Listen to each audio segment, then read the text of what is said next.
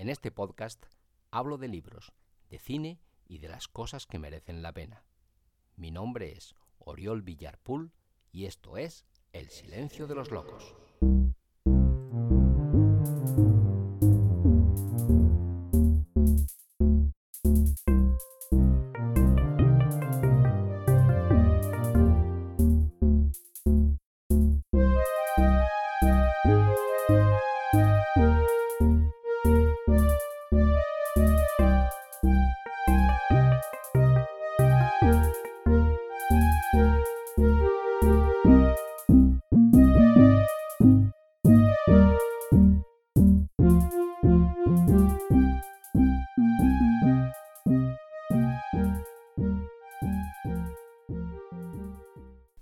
Alguien a quien apenas conozco recientemente me contó una historia. Se ve que cuando me ven la cara, la gente piensa que me interesan sus dramas, sus misterios y sus secretos. Y en eso tienen razón. Esta chica era alguien a quien me solía encontrar cuando tomaba café por las mañanas. Y cierta mañana no sé muy bien cuál fue la razón. Nos sentamos juntos en la mesa y charlamos. A los dos minutos de conversación, casi sin saber cómo llegamos allí, me contó lo siguiente. Me contó que cuando se fue a vivir con su primer novio, cuando decidió compartir su vida, compartir su día y compartir sus noches, compraron un piso y se fueron a vivir a él.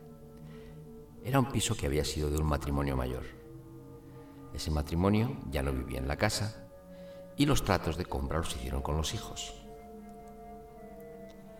Al poco tiempo de hacer la compra, se instalaron en la vivienda. Y esta chica, que desde siempre había sentido que tenía cierto poder sensitivo para percibir cosas que los demás no percibían, comenzó a sentir desde la primera noche que pasó en aquella casa ciertas cosas, empezó a tener ciertas sensaciones por las cuales ella pensaba que no estaba sola. Empezaron a ocurrir cosas extrañas. Al coger una caja, una jarra de cristal de la encimera de la cocina, esta saltó en mil pedazos, empapando toda la habitación, empapándola a ella y dejando los cristales rotos por toda la habitación. En otras ocasiones las luces eran las que se encendían o se apagaban. La radio se ponía en marcha. El frigorífico aparecía con la puerta abierta. Los libros se caían de sus estanterías y demás cosas. Ella sentía que en esa casa había algo. Y salvo, salvo aquellas cosas que eran puramente físicas, que su compañero, que su pareja, que su novio, podía percibir igual que ella, todas aquellas otras cosas que eran intangibles, solo las sentía ella. Ella estaba acostumbrada desde pequeña a percibirlas y entonces tampoco les tenía especial miedo, pero aquello estaba empezando a ser demasiado intenso. Una noche, a eso de las dos de la mañana, de pronto se despertó sobresaltada porque oyó una música atronadora. Esa música pertenecía a una ópera había una soprano cantando a todo pulmón a las dos y media de la mañana en su casa. Se levantó de la cama sobresaltada, fue hasta la sala y allí vio que la televisión se había encendido sola. En esa casa solamente estaban ella y su pareja. Luego, nadie más que él o ella podían haberlo hecho. Y sin embargo la televisión estaba encendida y estaba sonando a todo volumen una ópera de Mozart. Ella se asustó. Le, pareció sobrecogedor e incluso le pareció hasta poético que lo que sonara en aquella habitación fuera Mozart. Apagó la televisión. No estaba muy segura de qué es lo que estaba pasando, pero decidió volver a la cama sin darle más importancia. Cuando encaminó, se encaminó a su habitación por el pasillo, entonces descubrió que la puerta de la calle estaba abierta. Eso le asustó un poco más. Revisó la casa, encendió todas las luces y pudo comprobar que en casa no había nadie, más que ella y su pareja, que curiosamente había vuelto a dormir. De manera que ella pensó, aquí está ocurriendo algo y aquí hay algo o alguien que no tiene ninguna gana de que yo esté aquí. Entonces decidió averiguar quién había vivido en esa casa y descubrió el matrimonio mayor ya no vivía en esa casa porque ella había muerto arrollada por un coche en un accidente en un pueblo, en el pueblo en el que pasaban las vacaciones. Ella fue al pueblo en cuestión e indagó y descubrió toda la verdad de aquella trágica muerte, de aquella muerte inesperada que había truncado la vida de ella y hundido la vida de él.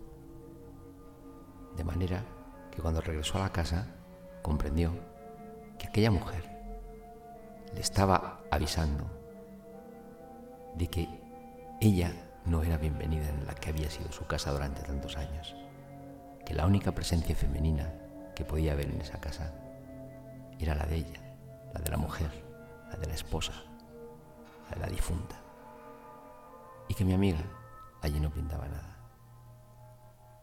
Mi amiga comprendió y decidió hacer comprender a su pareja lo que ocurría, cosa que fue absolutamente imposible. Por lo tanto, aquella experiencia, aquel aviso, aquella sensación extraña, aquella nota extrasensorial, puso fin a su estancia en esa casa y puso fin a su relación de pareja y puso fin a los avisos de aquella mujer, que estaba claro que ya no le interesaba nada. Lo que no quería era tenerla en su casa.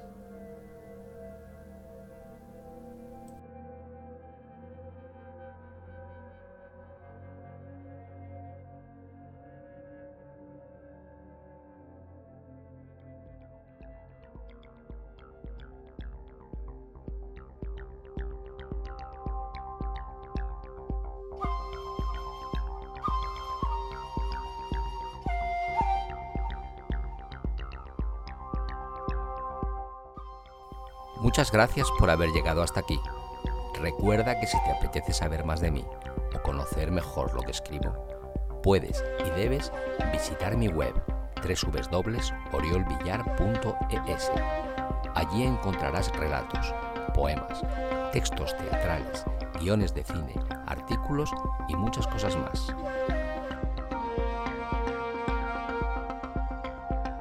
Si quieres contactar conmigo, Puedes hacerlo en Facebook y en Instagram. Escribe Oriol Villar Escritor y allí te estaré esperando. Si te apetece adquirir mi libro Microdolor, escribe en Google Microdolor Amazon y lo tendrás a un solo clic de ti. Si prefieres el correo electrónico, contacto arroba oriolvillar.es es tu opción.